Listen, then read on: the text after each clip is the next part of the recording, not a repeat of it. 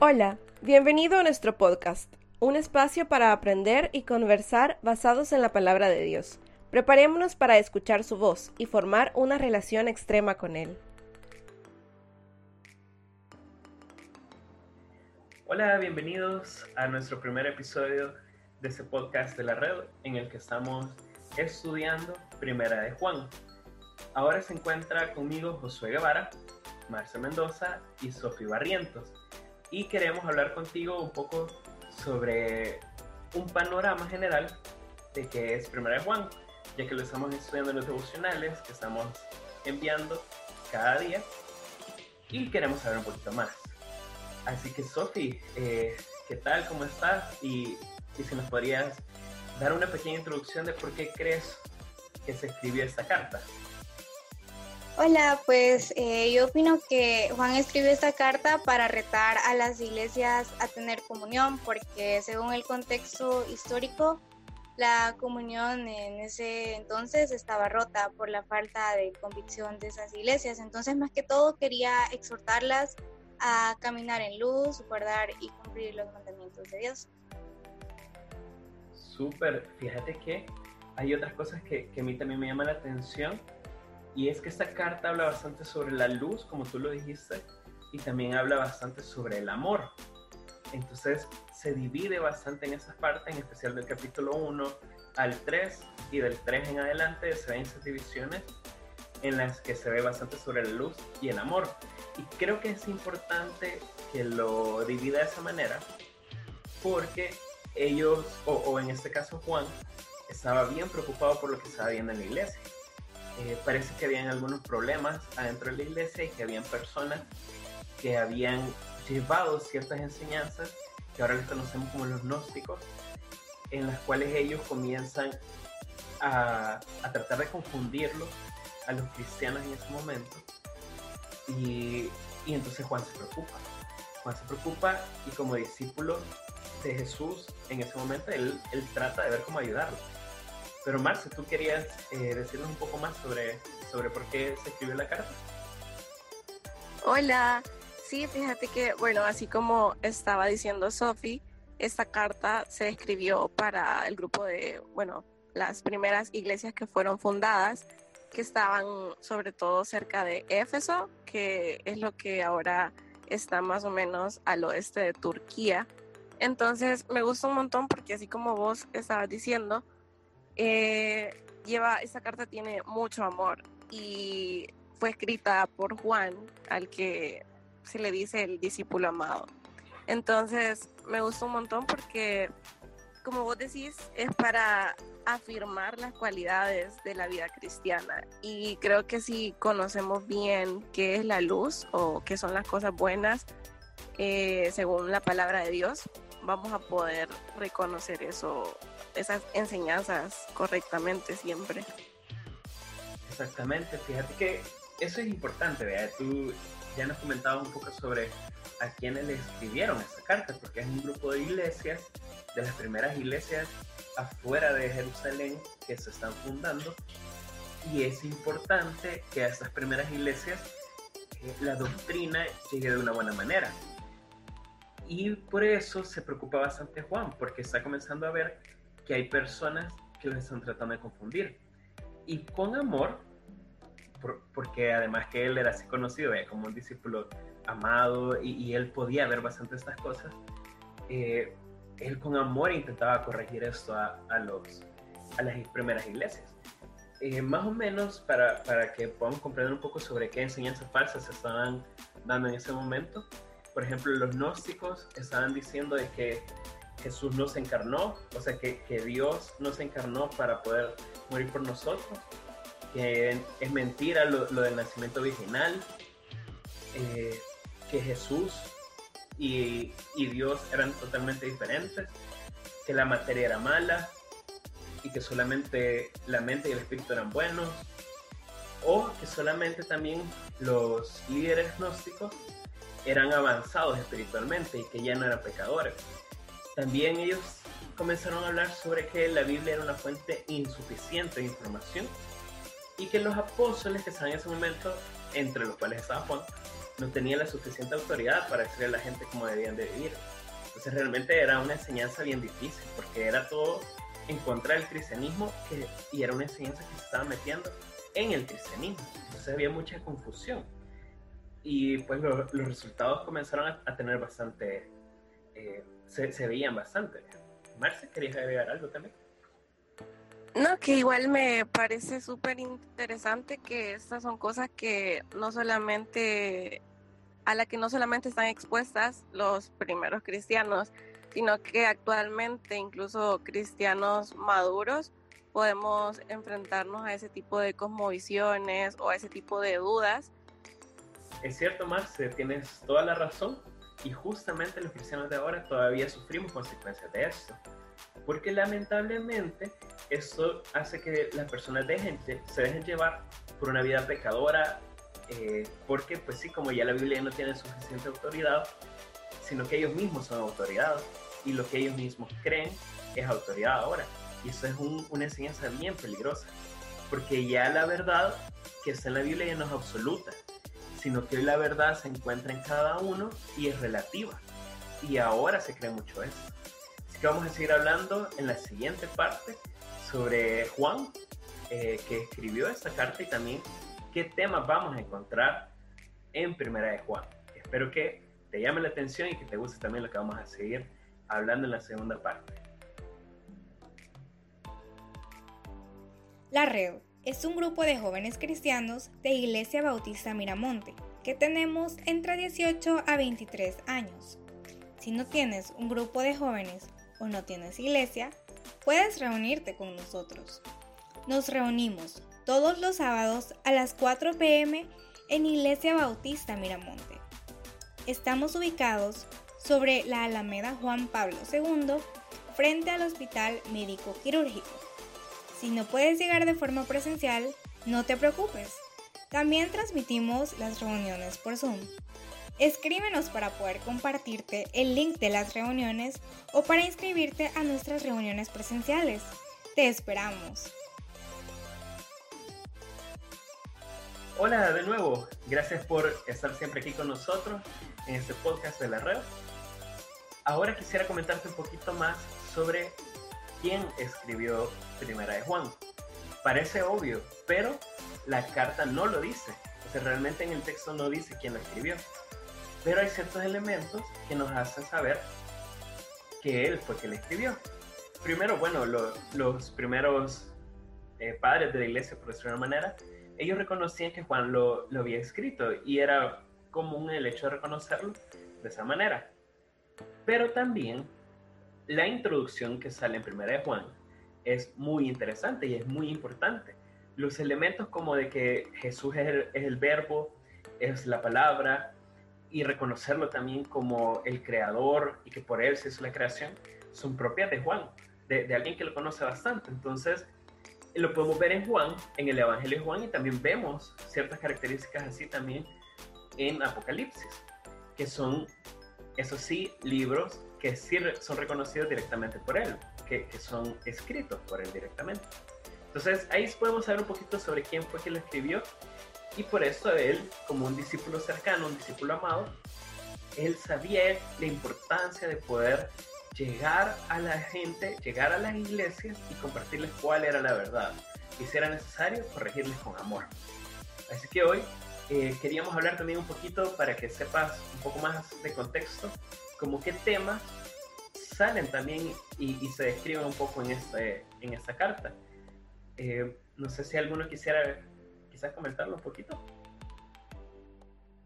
Bueno, eh, sí, primeramente eh, muchas gracias por la oportunidad eh, que, me dan de poder estar compartiendo con ustedes y aprendiendo más sobre la Biblia, saber ciertos temas y, cosas que juntos vamos a ir aprendiendo conforme vaya pasando el tiempo, escuchando los podcasts. Y te invito de que, a, que sigas eh, formando parte eh, de estos podcasts, de escuchando, eh, incluso preguntando si te quedan dudas o, cualquier cosa, estamos dispuestos a ayudarte. Bueno, a lo que nos, bueno, me, decía Mauri, algunos de los temas son varios los que podemos encontrar en esta carta, en los cuales, eh, de los cuales podemos eh, ver, por ejemplo, está a caminar en luz con Dios, con sus hermanos en Cristo, a confesar sus pecados, amar a Dios y a los demás, a purificarse de los deseos mundanos, a seguir al Espíritu de la verdad y a reconocer a Jesucristo como Dios. Y, una de las cosas que, Juan se enfoca en esto es porque habían eh, en ese momento eh, como, herejías u otras cosas que, se hablaban que no tenían nada que ver con lo verdadero. O sea, le, le llevaban como la contraria a lo que decía Juan. Entonces, Juan, obviamente guiado por el Espíritu Santo, él escribe y se enfoca en cada uno de estos temas que yo les he compartido. Entonces yo te invito de que en, tu tiempo con Dios o, cualquier manera, siempre tú puedas estar eh, mentalizado en eso, el por qué em, y por qué se daba esta, e, e, esta situación. Entonces, em, todos estos temas tú los puedes encontrar en esta carta y de verdad que te van a ayudar a crecer y a poder compartir más con otros. Así que eh, eso quería compartirte. Estos son algunos de los temas. Tú puedes eh, llegar a tu propia conclusión, obviamente. Pero algunos de los temas que puedes encontrar aquí son estos que yo te he compartido anteriormente. Muchas gracias. También hay ciertos datos interesantes que Sofía nos quería compartir, eh, que ella estuvo buscando, investigando. Entonces, te quiero dejar el tiempo porque estaba bien emocionada por compartirlo también. Sí, gracias, Mario. Sabían que en el Nuevo Testamento la palabra amor sale 282 veces, pero lo que me llamó la atención es que en Juan usa amor 103 veces. Y bueno, en esta carta, como hemos estado mencionando en todo este podcast, eh, es una carta de amor, ¿verdad? Porque si nos damos cuenta al leer cada capítulo, Juan casi siempre se refiere y les habla a las iglesias diciéndoles hijitos. Y siempre les dice cada, cada consejo que les da y cada advertencia de andar en luz, lo hace de una manera bien cariñosa y amorosa. Entonces está súper bonito eso. Bueno, gracias Sofi, de verdad que estaba bien interesante. Eh, yo nunca había visto eso, de que 103 pesos decía solamente el primer Juan, que es bien pequeño, pero es muy interesante porque de verdad él habla con amor sobre también las cosas que deberíamos de hacer los cristianos. Dice que tenemos que amar a Jesús y que eso tiene que reflejarse al amor hacia las demás personas. Y por eso era importante también los temas que José nos decía, porque eso tiene una correlación eh, directamente proporcional. O sea, si tú sos cristiano, tienes que amar a las demás personas. Si tú decís que amas a Dios, tiene que verse con las demás personas. Y lo dice varias veces en el pasaje. son datos muy importantes que, que podemos ver. Y, y eso nos va a llevar también ya a la última parte, que es por qué es importante estudiar esta carta. Va a ser súper importante que lo puedas seguir escuchando en la tercera parte de este podcast. Puedes encontrarnos en nuestras redes sociales. En Facebook estamos como la Red Miramonte y en Instagram como la Red Extremos.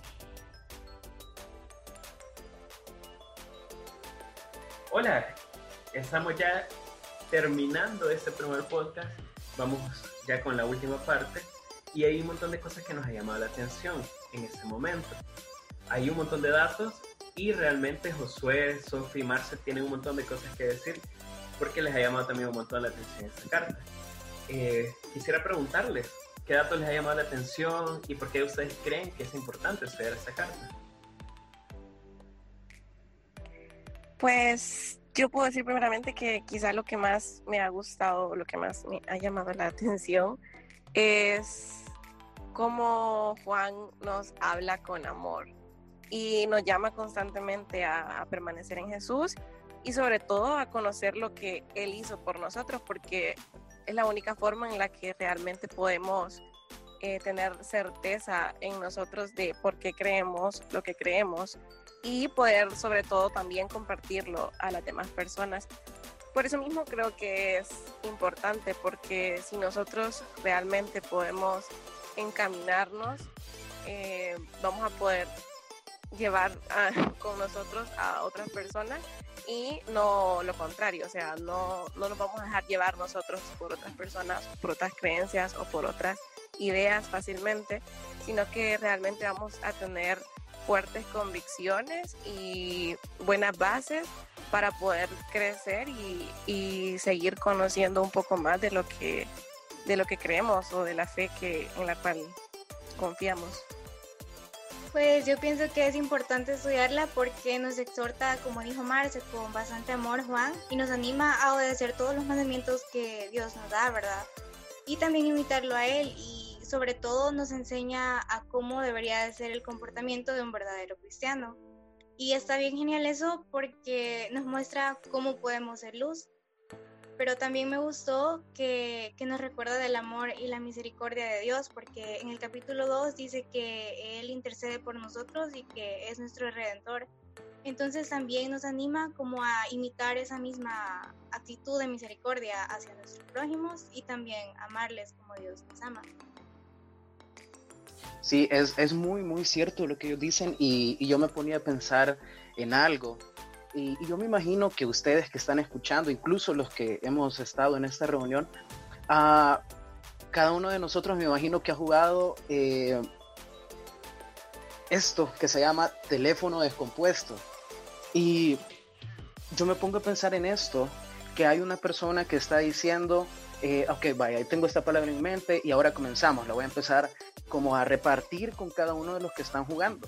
Pero muchas veces eh, esa, esa frase o esa palabra que se dice no llega con eh, como había iniciado, sino que eh, comienza de, perdón, termina de una manera que no es la correcta. Y así es como yo considero e, esta carta de Juan, porque em,